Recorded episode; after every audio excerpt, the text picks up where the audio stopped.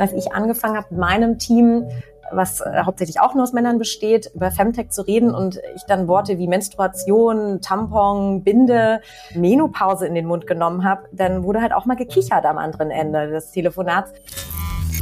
Hallo und herzlich willkommen zu meinem Podcast eHealth Pioneers. Wir verschaffen digitalen Innovationen in der Gesundheitswirtschaft Gehör.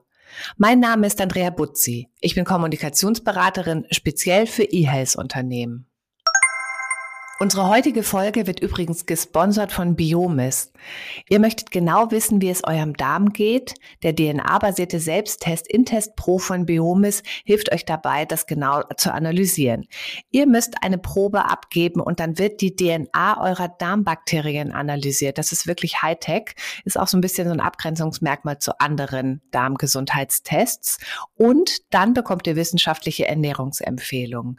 Mit dieser Erkenntnis könnt ihr euren Schlaf und eure Laune, aber auch eure Kalorienverwertung und eure Unverträglichkeiten und vielleicht sogar Entzündungen im Körper verbessern bzw. entdecken. Tut eurer Gesundheit etwas Gutes. Ich habe es auch ausprobiert und bin wirklich auch begeistert. Deswegen bin ich auch guten Mutes, dass es euch auch weiterhilft. Deswegen habe ich Biomis darum gebeten, ob ihr einen Rabattcode bekommen könnt. Der lautet bio-mes-15. Darüber bekommen alle Hörer des eHealth Pioneers Podcast 15% Rabatt. Wie das geht und wie ihr diesen Rabattcode einlösen könnt und noch mehr Infos zu Biomis findet ihr in den Show Notes.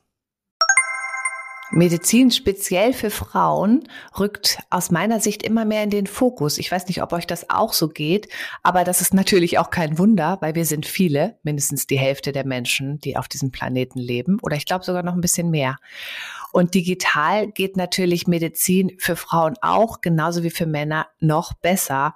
Mit Femtech nämlich. Das steht für Female Tech, also technologische Angebote für Frauengesundheit. Wenn ich das jetzt so betrachte, eröffnen sich natürlich zwei große Chancen für eine bessere Medizin für Frauen.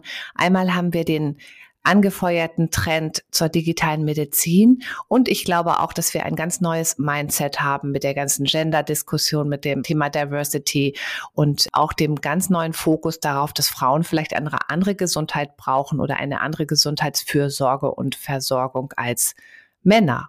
Über den Markt für Frauengesundheit, die aktuellen Trends und Anwendungsfelder und auch über die gesellschaftliche Bedeutung von Femtech spreche ich daher heute mit zwei Expertinnen.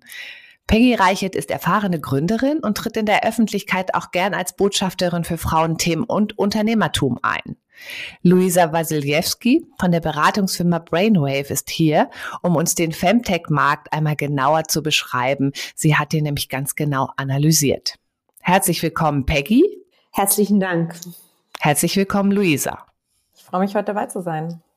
Luisa, gehen wir gleich mit dir rein. Warum müssen wir über Femtech reden? Was geht da gerade?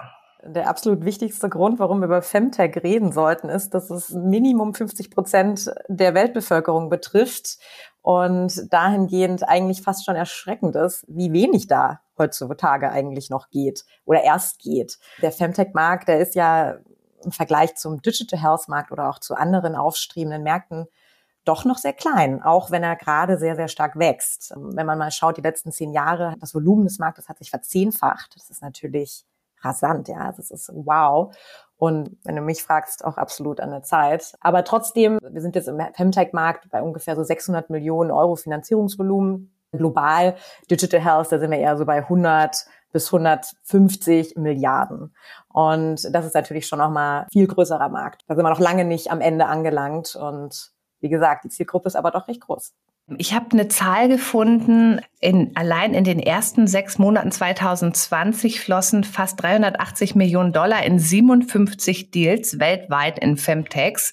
Ich fand das ganz schön wenig, weil ich habe jetzt gerade gelesen, dass Backmarket ist auch ein Marktplatz für gebrauchte Consumer Electronics. Das ist ein bisschen was anderes. Die haben gerade allein 270 Millionen bekommen. Und wenn ich mir dann überlege, dass das in 57 Deals geht, stehen wir da, glaube ich, wirklich noch total am Anfang. Absolut. Nichtsdestotrotz, wir sind ja auch hier, um darüber zu sprechen.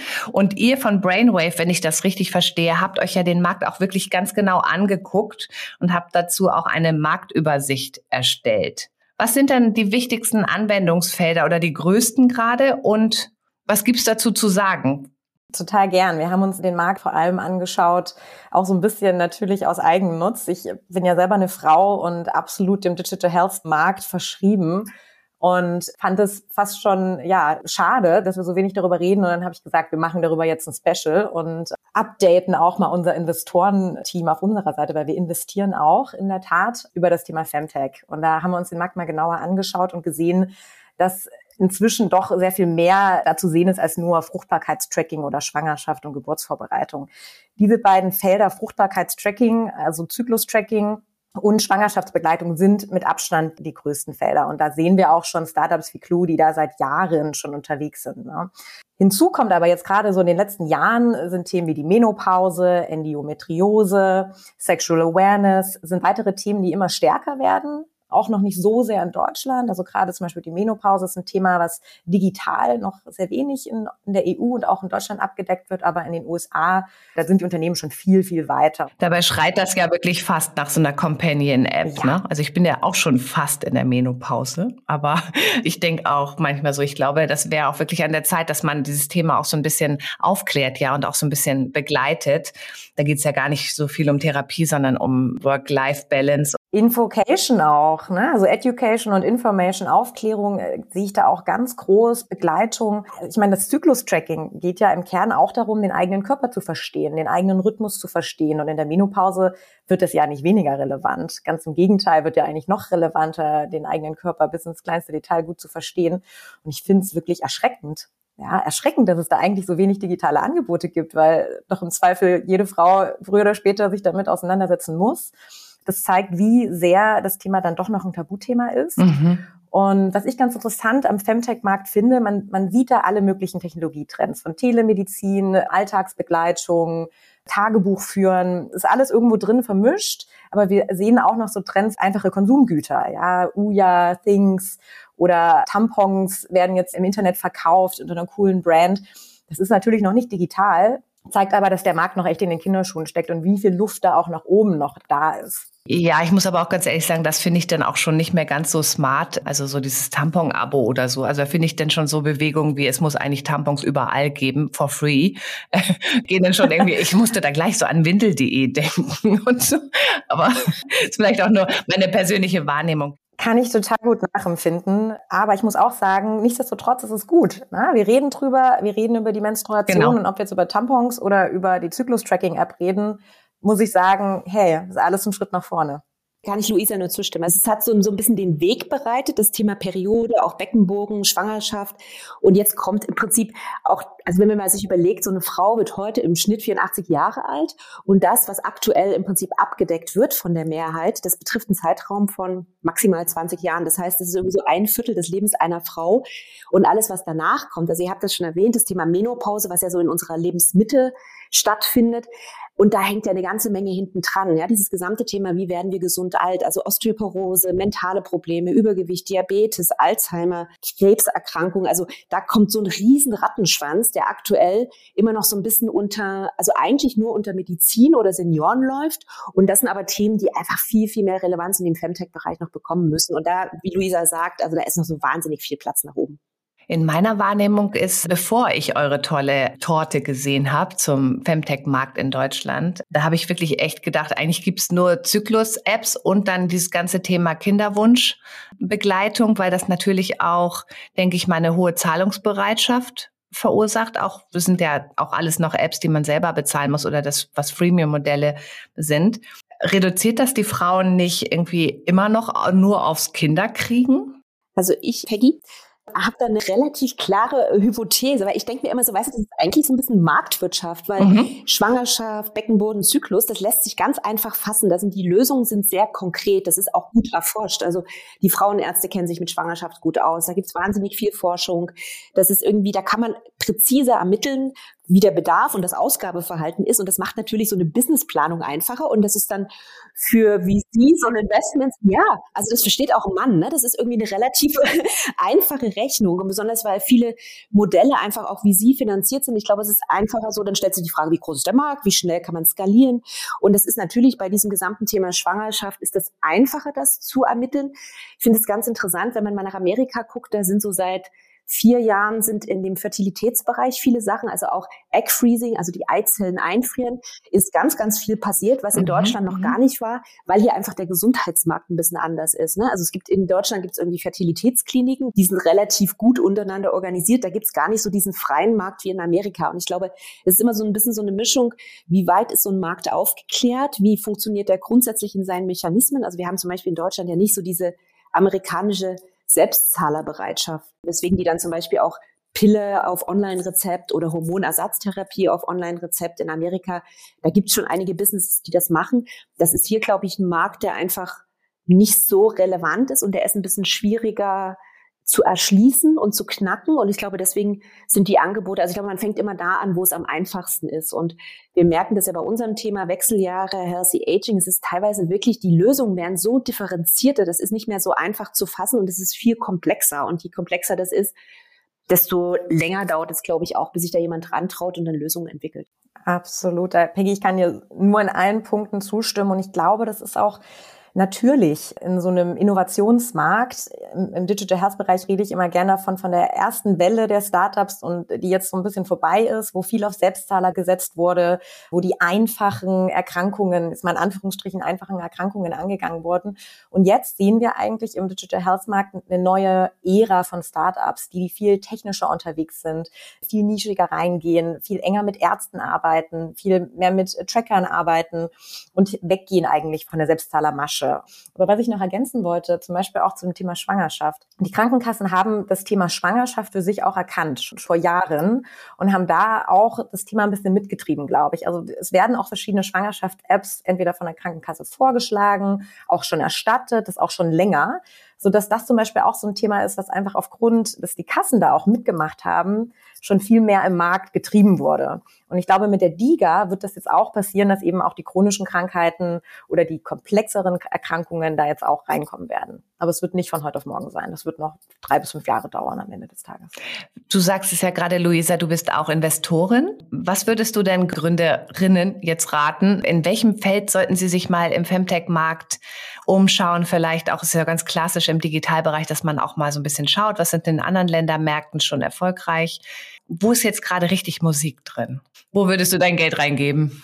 Ich muss sagen, dass ich mich sehr für digitale Therapien interessiere oder digital gestützte Therapiebegleitung. Ich habe mir letztens erst das Thema Onkologie, also zum Beispiel Brustkrebs, genauer angeschaut und war total erschrocken, wie wenig Unterstützung digital es doch da gibt obwohl das auch da wieder ein Transparenz kreieren, Informationen an der richtigen Stelle geben, Vernetzungsthema auch ein Community-Thema ist. Und da frage ich mich einfach auch, wow, wie kann das sein, dass es da so wenig Startups gibt? Obwohl wir da tatsächlich jetzt ja ein Startup haben äh, mit Mika, was ja da auch Mika, genau. tolle Arbeit leistet. Pink ist ein weiteres Startup, was da jetzt reingeht. Und ich glaube aber, dieser Faktor, ja, ich, ich werde als Frau vielleicht auch wirklich mit einer chronischen Krankheit konfrontiert. Endometriose ist genauso ein Thema. Dann fällt man ja eigentlich erstmal in ein Loch.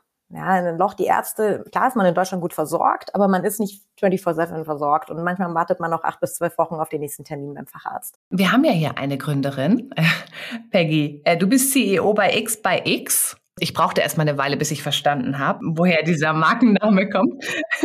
Ja, aber das ist, es ist erst am Anfang ein bisschen sperrig, aber die beiden X stehen für die weiblichen Chromosome und das X bei X steht im Endeffekt für eine schrittweise Umstellung der Ernährung und Lebensgewohnheiten. Also mich hast du gleich angesprochen mit deinem Unternehmen, aber erzähl doch mal genau, ihr wollt Frauen in der Menopause begleiten, unterstützen. Was genau macht ihr und wo wird es denn auch digital? Vielleicht ein bisschen so einen Schritt zurück. Also ich bin vor kurzem 46 geworden. Das heißt, ich bin auch genau in dieser, das nennt sich Perimenopause. Das ist sozusagen die erste Phase der Wechseljahre. Das heißt, man denkt ja immer so, nee, Wechseljahre kommt erst so mit 50 und mit den ersten Hitzewallungen. Nein, das geht schon viel früher los und ich bin sozusagen in dieser Phase. Und es ist so ein bisschen aus meinem eigenen Interesse entstanden an Healthy Aging, weil für mich war das immer so ein Thema, wie kann ich als Frau aktiv alt werden? Also ich möchte gerne weit über 80 werden. Ich möchte idealerweise 100 werden. Ich ich möchte dann aktiv sein und das ist ganz wichtig. Also ich möchte selbstständig laufen können, selbstständig denken und mich bewegen können. Und das ist, das ist so ein Ziel. Das heißt, ich habe mich sehr, sehr viel mit diesem gesamten Thema Performance, Gesundheit im Alter beschäftigt. Und wenn man dann so ab der Lebensmitte guckt, dann kommen dann die Wechseljahre. Das ist so ein, so ein Zeitpunkt, wo man denkt, so krass, da passiert ganz viel in unserem Körper. Und als ich mich selber damit beschäftigt habe, habe ich gedacht, Das ist echt irre, wie wenig wir selber darüber wissen mhm. und vor allen Dingen, wie wenig gut zugängliche Informationen das gibt. Das heißt, es gibt natürlich Informationen, die sind aber teilweise nicht vollständig. Die holen einen als Frau nicht so wirklich ab. Und dann habe ich angefangen, mich damit zu beschäftigen. Das war am Anfang sehr frustrierend, aber wir haben ja gemerkt, so, wow, da ist ein riesen Need. Wir müssen da einfach Aufklärung machen. Da gibt es so viele spannende Sachen und da muss eine Frau so viel tun in dieser Phase, weil der ist, die Wechseljahre sind so ein ganz kritischer Wendepunkt im Leben einer Frau. Das hängt vor allen Dingen mit den Hormonen ab. Also das Östrogen, das Progesteron geht langsam runter und das ist ein Zeitpunkt, wo wir einfach ein bisschen mehr in unseren Körper investieren müssen, weil er selber, ja, der braucht einfach ein bisschen mehr Unterstützung. So, und dann haben wir X bei X gegründet und verstehen uns im Endeffekt als eine Marke, die Frauen ab 40 durch die zweite Lebenshälfte begleitet. Das heißt, wir sind nicht nur Wechseljahre, sondern wir sind sozusagen alles ab 40 bis Lebensende. Das heißt, wir schauen, was passiert eigentlich in den Wechseljahren. Wir klären darüber auf. Wir schauen, wie können wir unser Gehirn schützen? Wie können wir unsere Knochen schützen? Was passiert mit unserem Herz, mit unserer Haut? Wie hängt das zusammen? Wo kommen Symptome her? Was macht das mental mit uns? Und fokussieren uns dabei bei der Lösung auf das gesamte Thema Ernährung. Weil, wie ich vorhin schon ein bisschen erwähnt habe, also es gibt 20.000 verschiedene Ansätze. Jede Frau ist anders, jede Frau erlebt die Wechseljahre anders. Es gibt ungefähr 30 plus 39 Symptome. Die sind bei manchen Frauen gar nicht da, bei anderen ist alles da. Also es ist so wahnsinnig vielfältig und individuell, dass wir gesagt haben, wir müssen einfach schauen, was ist der gemeinsame Nenner, an dem wir auch im Prinzip Lösungen anbieten können. Und das war für uns die Ernährung. Da gibt es auch eine ganze Menge Studien, die zeigen, wenn ich meine Ernährung umstelle, wenn ich mich gesund ernähre, wenn ich da ein paar Sachen beachte, kann ich einfach A, meinen Körper besser durch die Wechseljahre bringen, symptomfreier durch die Wechseljahre bringen und vor allen Dingen mache ich ihn fit fürs Alter. So, und wir haben dann dazu unterstützend Produkte entwickelt, das sind Nahrungsergänzung. Und jetzt wird's digital, weil das war der zweite Teil deiner Frage. Wir haben von Anfang an immer viel auf Wissensvermittlung gesetzt. Wir haben zum Beispiel, wir haben so ein X by X Check auf unserer Seite, wo wir einfach so ein paar Sachen abfragen.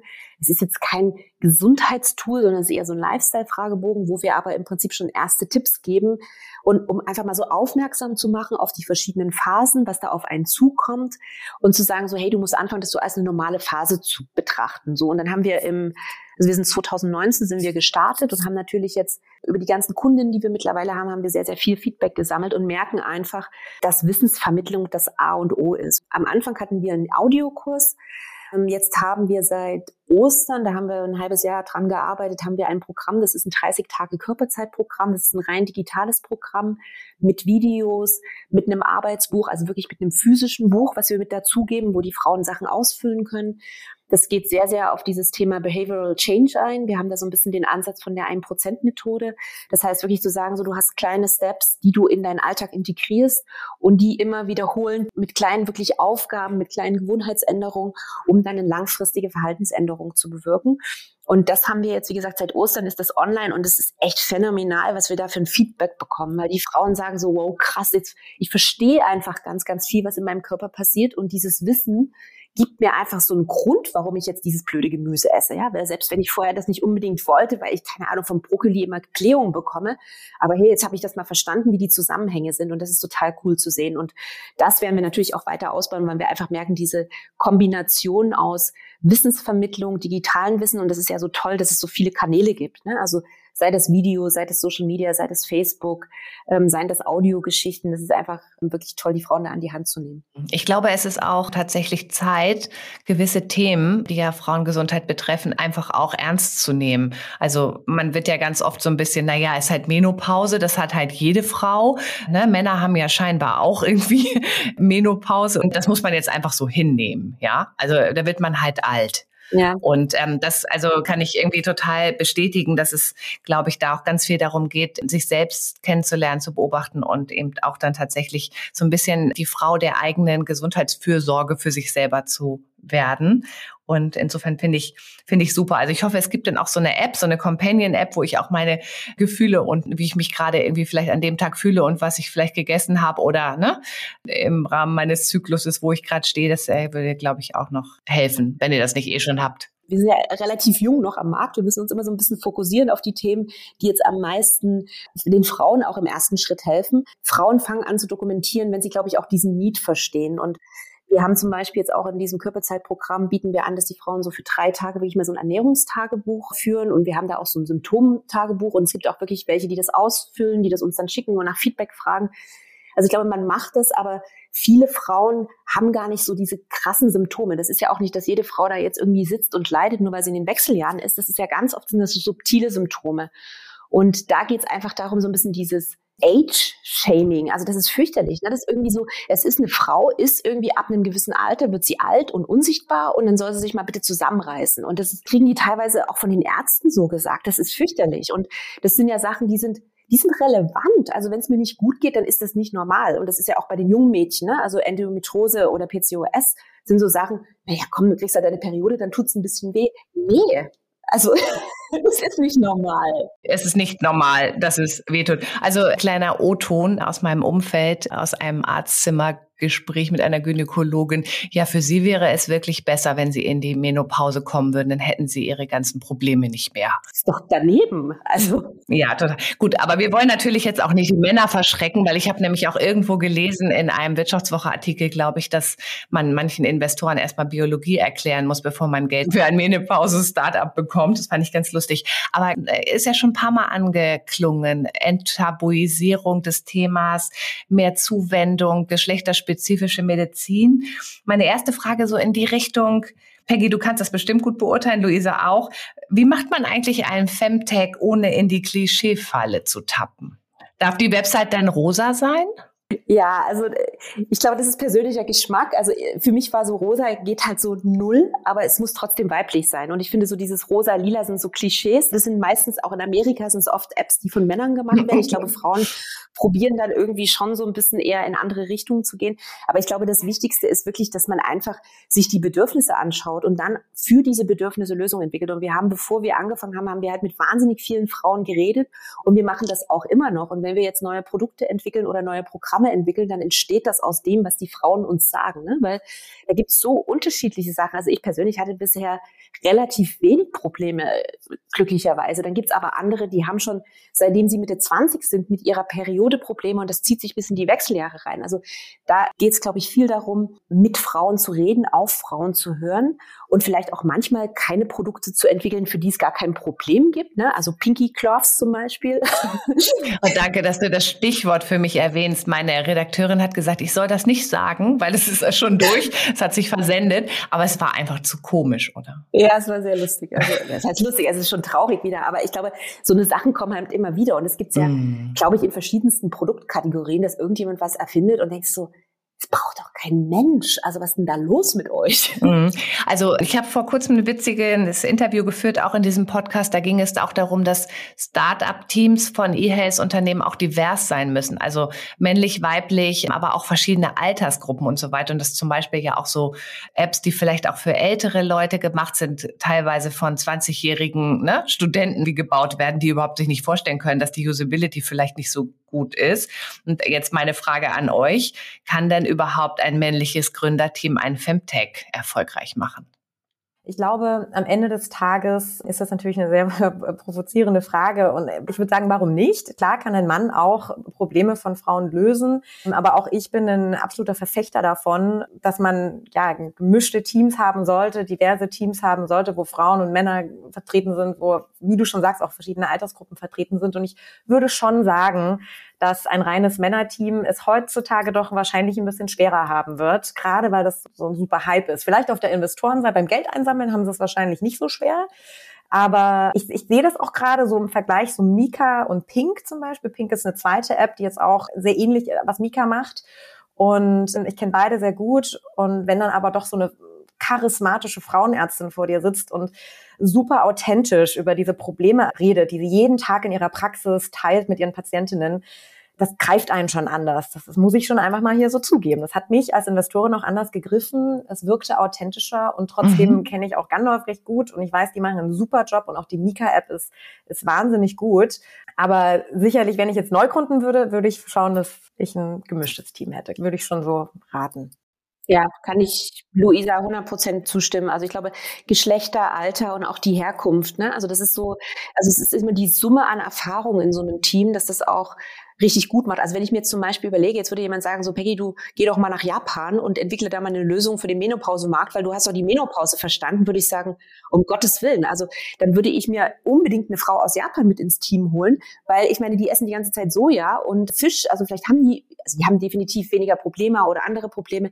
Also egal, ob das regionale Märkte sind oder ob das geschlechterspezifische Sachen sind, ich glaube, Diversität ist absolut notwendig. Gehen wir mal nochmal in das Thema Investoren rein. Ganz kurze Antwort. Haben dann Frauen auch Schwierigkeiten, Investoren zu finden oder mehr Schwierigkeiten als Männer? Also man hat ja immer so das Gefühl, die laufen da rein und dann hier, mein Haus, mein Auto, mein keine Ahnung und es gibt mir mal deine Millionen. Ist das noch so oder ist das auch ein Klischee? Es ist leider noch so, die Zahlen zeigen das auch. Also die meisten VCs dieser Welt bestehen zu 94 Prozent aus Männern. Das heißt, Frauen sind einfach unterrepräsentiert auf der Gegenseite, die am Tisch sitzt. Und es hat jetzt auch nichts damit zu tun, dass Männer nicht in Femtech investieren wollen. Das, das hat wirklich gar nichts damit zu tun. Das ist, glaube ich, eher so dieses Verstehen, was ist eigentlich wirklich das Problem, auch so ein bisschen so dieses Tabu und Scham. Ich kann da auch nur berichten, als ich angefangen habe mit meinem Team, was äh, hauptsächlich auch nur aus Männern besteht, über Femtech zu reden und ich dann Worte wie Menstruation, Tampon, Binde, Menopause in den Mund genommen habe, dann wurde halt auch mal gekichert am anderen Ende des Telefonats. Ja, auch unter Frauen. Ich habe von meiner Freundin irgendwann mal beim Spazierengehen habe ich so ein bisschen lauter gesprochen, habe gesagt, oh, ich habe so Kopfschmerzen, ich habe meine Regel und habe das so so gesagt und sie so musst du das so laut sagen? Ich so, ja, ich habe meine Regeln. Das war sehr lustig, aber gut. Also es ist natürlich tricky in diesem Feld. Also Männer kriegen mehr Investorengeld, Frauen sind glaubwürdiger in Femtech, äh, können aber schlechter dann auch wieder ne, Geld raisen, bleiben dann aber auch in ihrem Femtech, weil sie dort irgendwie ne, erfolgreicher sind und kommen auch nicht raus aus ihrer Frauenrolle. So könnte man es ja beschreiben. Ja, man kann aber auch sagen, dass Femtech natürlich ein absolutes High gerade erlebt, dass auch die VCs fast schon panisch Frauen an allen Enden zusammenkratzen, so nach dem Motto, wir müssen jetzt hier Frauen heiern. Also gleichzeitig ist es auch ein Momentum für weibliche Gründerinnen, die vielleicht auch heute in dem ein oder anderen Investorenpitch einen Vorteil haben, weil sie eine Frau sind. Ja, nehmen wir das mal als Sprungschanze und nutzen es einfach total aus für uns. Genau. Ja, und ich glaube, man muss sich auch manchmal so ein bisschen auf die positiven Sachen fokussieren, weil ich glaube, wenn das Team stimmt, wenn die Kompetenz und die, die Execution-Kompetenz in dem Team stimmt, in dem Gründerteam, glaube ich auch, dass Frauen durchaus Geld eintreiben können, Investoren überzeugen können. Und also wir haben das bei unserem Menopause-Thema, ich glaube, also ehrlich gesagt, habe ich teilweise mit Männern geredet, die sich das mehr angehört haben, die das interessanter fanden, dass bei Frauen öfter dann auch so, so ein bisschen so ein Charme war, so Gott, Menopause, ne? Weil ich glaube, da gibt's gar nicht mal so Unterschiede und die wenigsten wussten auch, wie lang der Zeitraum ist. Also ich weiß gar nicht, ob das immer so Männer oder Frauen ist. Es ist ganz oft auch so eine Typfrage, glaube ich. Und dann ist ja auch manchmal die Frage, ob man generell als Gründer mit einem Investor zusammenarbeiten will, der einfach so kein Interesse für ein Thema hat. Also das ist ja dann, ne? Aber es ist ja egal, ob es Femtech ist oder ein anderer Bereich. Also ich kenne auch viele Investoren, die möchten sich auch wirklich einfach auskennen in den Märkten, in denen sie auch investieren, weil sie es sonst nicht beurteilen können. Genau. Es gibt ja jetzt auch gerade diesen Trend, also dass man überhaupt mal darüber nachdenkt, der geschlechterspezifischen Medizin. Also dass Frauen anders therapiert werden müssen und andere Medikamente in anderen Dosen auch vielleicht bekommen als Männer, weil sie eben anders sind. Kann hier auch Femtech nochmal so diese Entwicklung ein bisschen befeuern, weil das stehen wir auch noch ganz am Anfang irgendwie.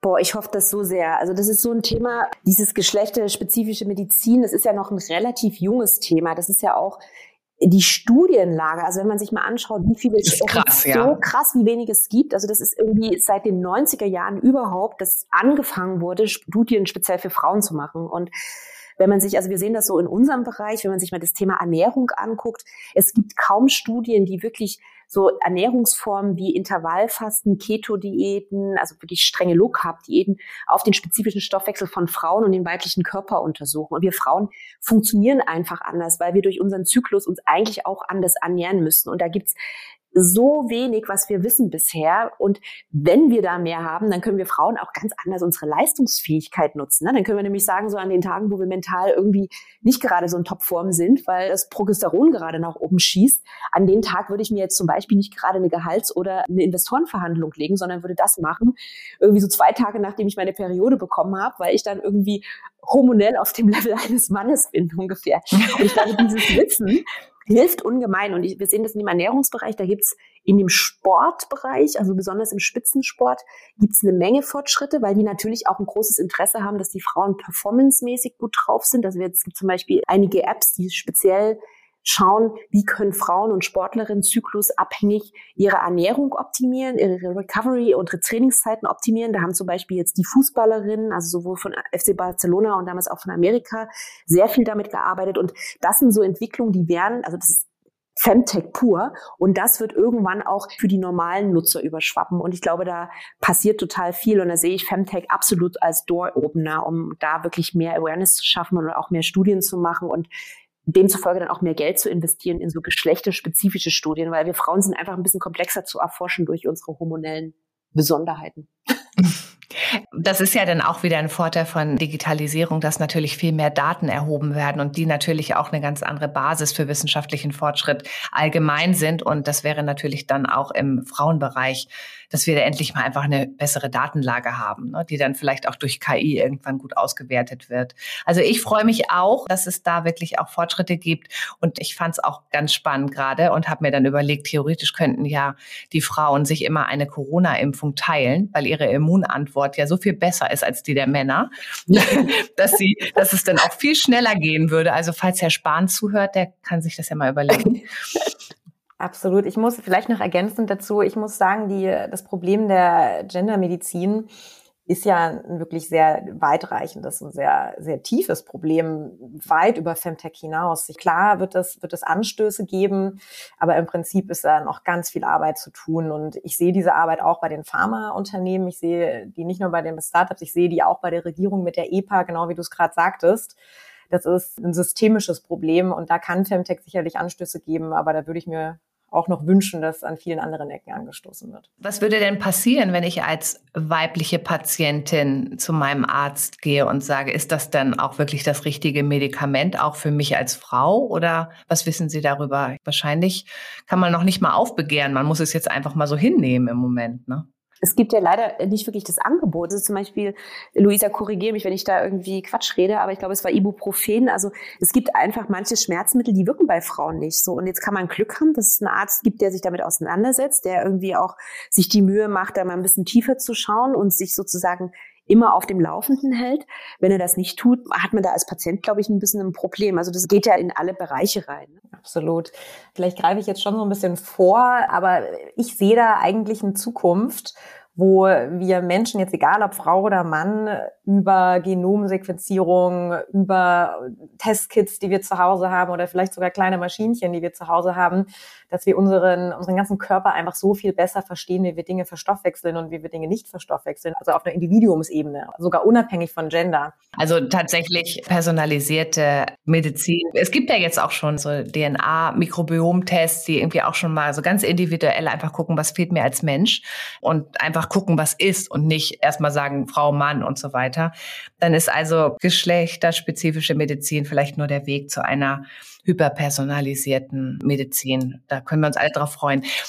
Schauen wir noch mal ein bisschen in andere Teile der Welt, weil wir haben ja gerade auch schon darüber gesprochen. Frauengesundheit ist auch ein Tabuthema. Sexualität sowieso alles, was so mit, ne, was passiert da eigentlich bei der Frau, ist ja in manchen Ländern und Kulturen auch in der Öffentlichkeit wird da ja überhaupt nicht drüber geredet. Denkt ihr, dass Femtech, also wenn ich zum Beispiel eine App hätte, mit der ich irgendwie mich informieren könnte, dass es auch hilft, dass Frauen in anderen Kulturen oder auf der ganzen Welt einfach auch anders mit Sexualität und ihrem Frausein umgehen können? in allen Bereichen unseres Lebens, glaube ich, ist Wissen und Bildung ist so wahnsinnig wichtig. Und das ist ja das, was da im Prinzip transportiert wird. Und das muss noch nicht mal unbedingt nur Sexualität sein und Periode. Da denkt man natürlich mal an Afrika oder an Indien, die Mädchen, die da nicht die Toiletten richtig nutzen können und alles. Also wahnsinnig wichtige Probleme, die überall sind. Aber es gibt auch so simple Probleme. Also zum Beispiel, ich hatte mich neulich mit diesem gesamten Thema Vitamin D-Mangel beschäftigt und ich habe da nie drüber nachgedacht. Aber das ist ein Riesenthema in der gesamten arabischen Welt, weil die Frauen, die sind verhüllt. Das heißt, die sind überhaupt nicht Vitamin D ausgesetzt. Und Vitamin D ist ein wahnsinnig wichtiger Kofaktor für Knochen, Immunsystem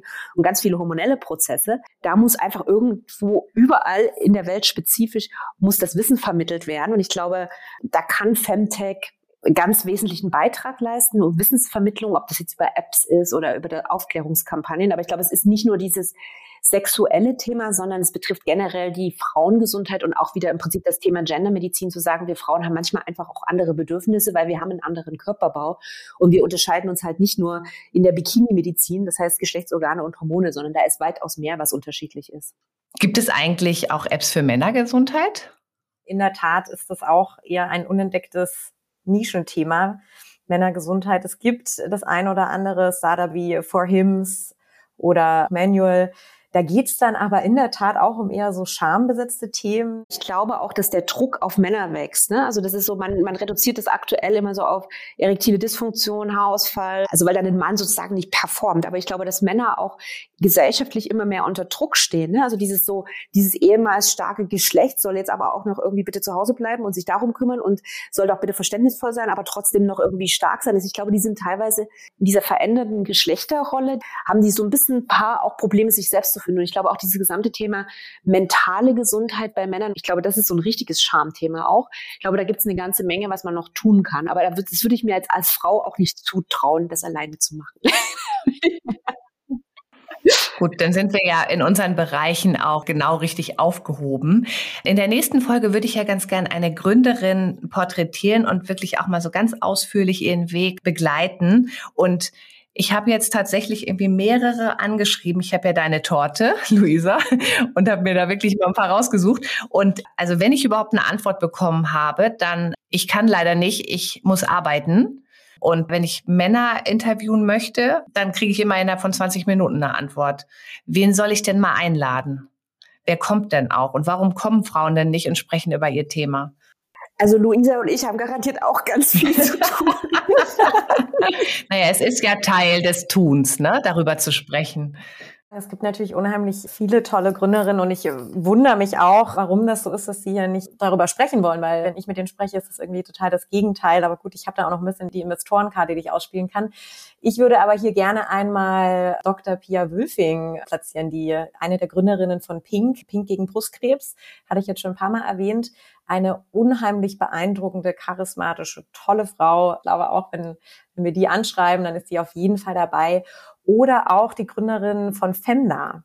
Femna, die machen viele Tests, Selbsttestkits, die dir nach Hause gesendet werden. Kannst du schön privat zu deinem Zeitpunkt, wie es für dich passt, äh, zu Hause machen und dann kriegst du nicht nur eine individuelle Beratung dazu, du verstehst irgendwie auch deinen Körper besser.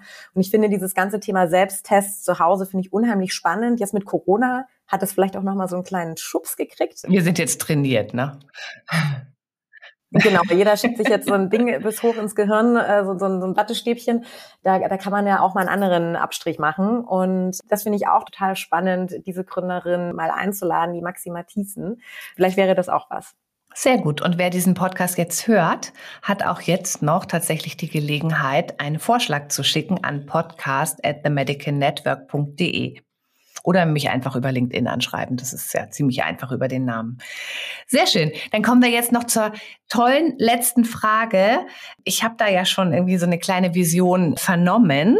An euch beide die Frage, wenn ihr euch mal mindestens 20 Jahre in die Zukunft beamt und alle technischen Restriktionen missachtet, welche medizinische Innovation seht ihr oder was wünscht ihr euch? Ich habe es ja schon so ein bisschen angedeutet. Ich weiß nicht, ob ihr die Geschichte von Terranos kennt aus den USA mit dem kleinen Labor. Ich muss sagen, ich habe mich ja total in diese Idee verliebt. Ich würde mir nichts lieber hier zu Hause hinstellen als so eine kleine Elizabeth, die dann mein Blut oder mein Speichel, mein Urin, was auch immer, analysiert und mir hilft, eigentlich auf einer Tagesbasis meinen Körper besser zu verstehen. Das würde ich mir wünschen oder auch in anderer Form. Ich kenne ein Startup, Anvario heißen die, da ist das Gerät, was Flüssigkeiten analysiert, so groß wie ein Handy. Da kannst du sogar deinen Wein mit analysieren, ob der noch gut ist. Also es muss ja nicht immer Körperflüssigkeiten sein, aber das wünsche ich mir in 20 Jahren und dann natürlich auch darauf basierend auf den Daten auch Insights zu meinem Körper, zu meinem Lifestyle, zu meiner Gesundheit. Ich glaube, es gibt tatsächlich schon ein Unternehmen, was eine intelligente Toilette anbietet. Ja, Medipi. Ja, das finde ich zum Beispiel irgendwie völliger No-Brainer und irgendwie könnte doch eigentlich jeder haben. Also ich glaube, für gewisse Krankheiten, also was mit Nieren und zum Beispiel Diabetes und so weiter zusammen, wäre das natürlich unmittelbar gesundheitsfördernd, aber auch um so Früherkennung zu machen oder halt Infektionen zu erkennen oder einfach auch zu sagen, du trinkst nicht genug, das könnte ja auch schon mal hilfreich sein. Absolut. Es gibt ja auch schon eine Kontaktlinse, die den Blutzucker misst. Ja, weil in der Tränenflüssigkeit kann man den Blutzucker wohl ideal messen. Wow, warum haben wir das noch nicht überall? Wollte ich gerade sagen, also ich habe da vor drei Jahren, glaube ich, schon in meinem Magazin Klatsch einen Artikel drüber geschrieben und zwar hieß der zehn Innovationen, die mal unser Leben retten werden. Da war unter anderem auch diese Kontaktlinse dabei. Aber weißt du, ob es die jetzt schon gibt? Oder ich hatte da jetzt irgendwie nichts mehr von gesehen. Ich müsste mal ein Update machen, was es da jetzt wirklich von gibt, von diesen zehn Dingen, die ich da genannt habe. Das wurde mal ursprünglich von Verily entwickelt, eine Tochterfirma von Google. Und ja, da ist es sehr still drum geworden um dieses Innovationsprojekt. Und ich weiß ehrlich gesagt auch nicht, woran das jetzt lag. Wahrscheinlich Investitionen. Falls es die gibt und der Gründer das jetzt oder derjenige Technologe das jetzt hört, dann soll er sich bei mir melden. Wir sind neugierig. Sehr gut, Peggy. Was ist deine Vision? Ich hätte gerne eine etwas größere Maschine. Ich fand es jetzt lustig, weil alles, was ihr erwähnt habt, war irgendwie so klein. Aber ich mache ja seit Jahren schon, ich bin so ein Riesenfan von Preventive und Precision Medicine. Das heißt, es ist ja so ein bisschen dieses, wie kann ich Gesundheit und Performance optimieren? Also so ein bisschen die Ansätze traditioneller Methoden kombiniert mit ultramoderner Medizin und Forschung. Und ich fände es voll cool, wenn es irgendwann so eine Maschine gibt, wie so eine Art MRT, also Magnetresonanztherapie, wo man reingefahren wird und dann läuft da so ein kompletter Check und Analyse. Das heißt, ich komme da raus und ich habe mein Vitaminstatus, Mineralien, die wichtigsten Blutmarker, Aminosäuren, Mikrobiom, Fettsäureverhältnis. Ich habe Hinweise auf Thrombosen, Blutgerinnsel, bösartige Gewebeveränderungen, also wirklich alles. Und das idealerweise auch zu einem günstigen Preis. Das fände ich total großartig, wenn es sozusagen so eine All-in-One-Check-up-Maschine gibt. Weil also ich mache das regelmäßig und ich habe Heute habe ich Knochendichte-Messungen gemacht. Das ist ein DEXA-Scan. Das ist eigentlich so ein Radiologietest, kostet 40 Euro, weil ich das gerade mal für unsere Frauen getestet habe und wir haben da auch ein Videobericht drüber. Aber man muss diese ganzen Tests immer einzeln machen. Ne? Man muss halt irgendwie fünfmal zum Arzt und das ist auch nicht so verbreitet. Und ich finde das voll cool, wenn es so eine Maschine gibt, Peggy rein, Analyse durch und Ergebnis raus. Das fände ich großartig.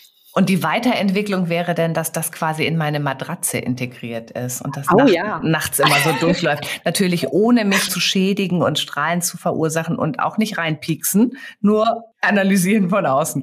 Sehr schön. Ich sehe schon, da ist eine ganz rosige Zukunft liegt da vor uns, insbesondere was auch die weibliche Medizin angeht. Ich finde es das klasse, dass es so agile und passionierte Frauen gibt, die dieses Thema auch vorantreiben. Und ich habe jetzt von euch gelernt, es gibt da auch ganz viele VCs, männliche insbesondere, die händeringend nach weiblichen Gründerinnen suchen. Und ich glaube, man sollte sich einfach mal von Brainwave die Torte angucken, die wir jetzt schon häufiger erwähnt haben die ja diese Gestaltungsfelder für Femtex auch nochmal ganz wunderbar erklärt.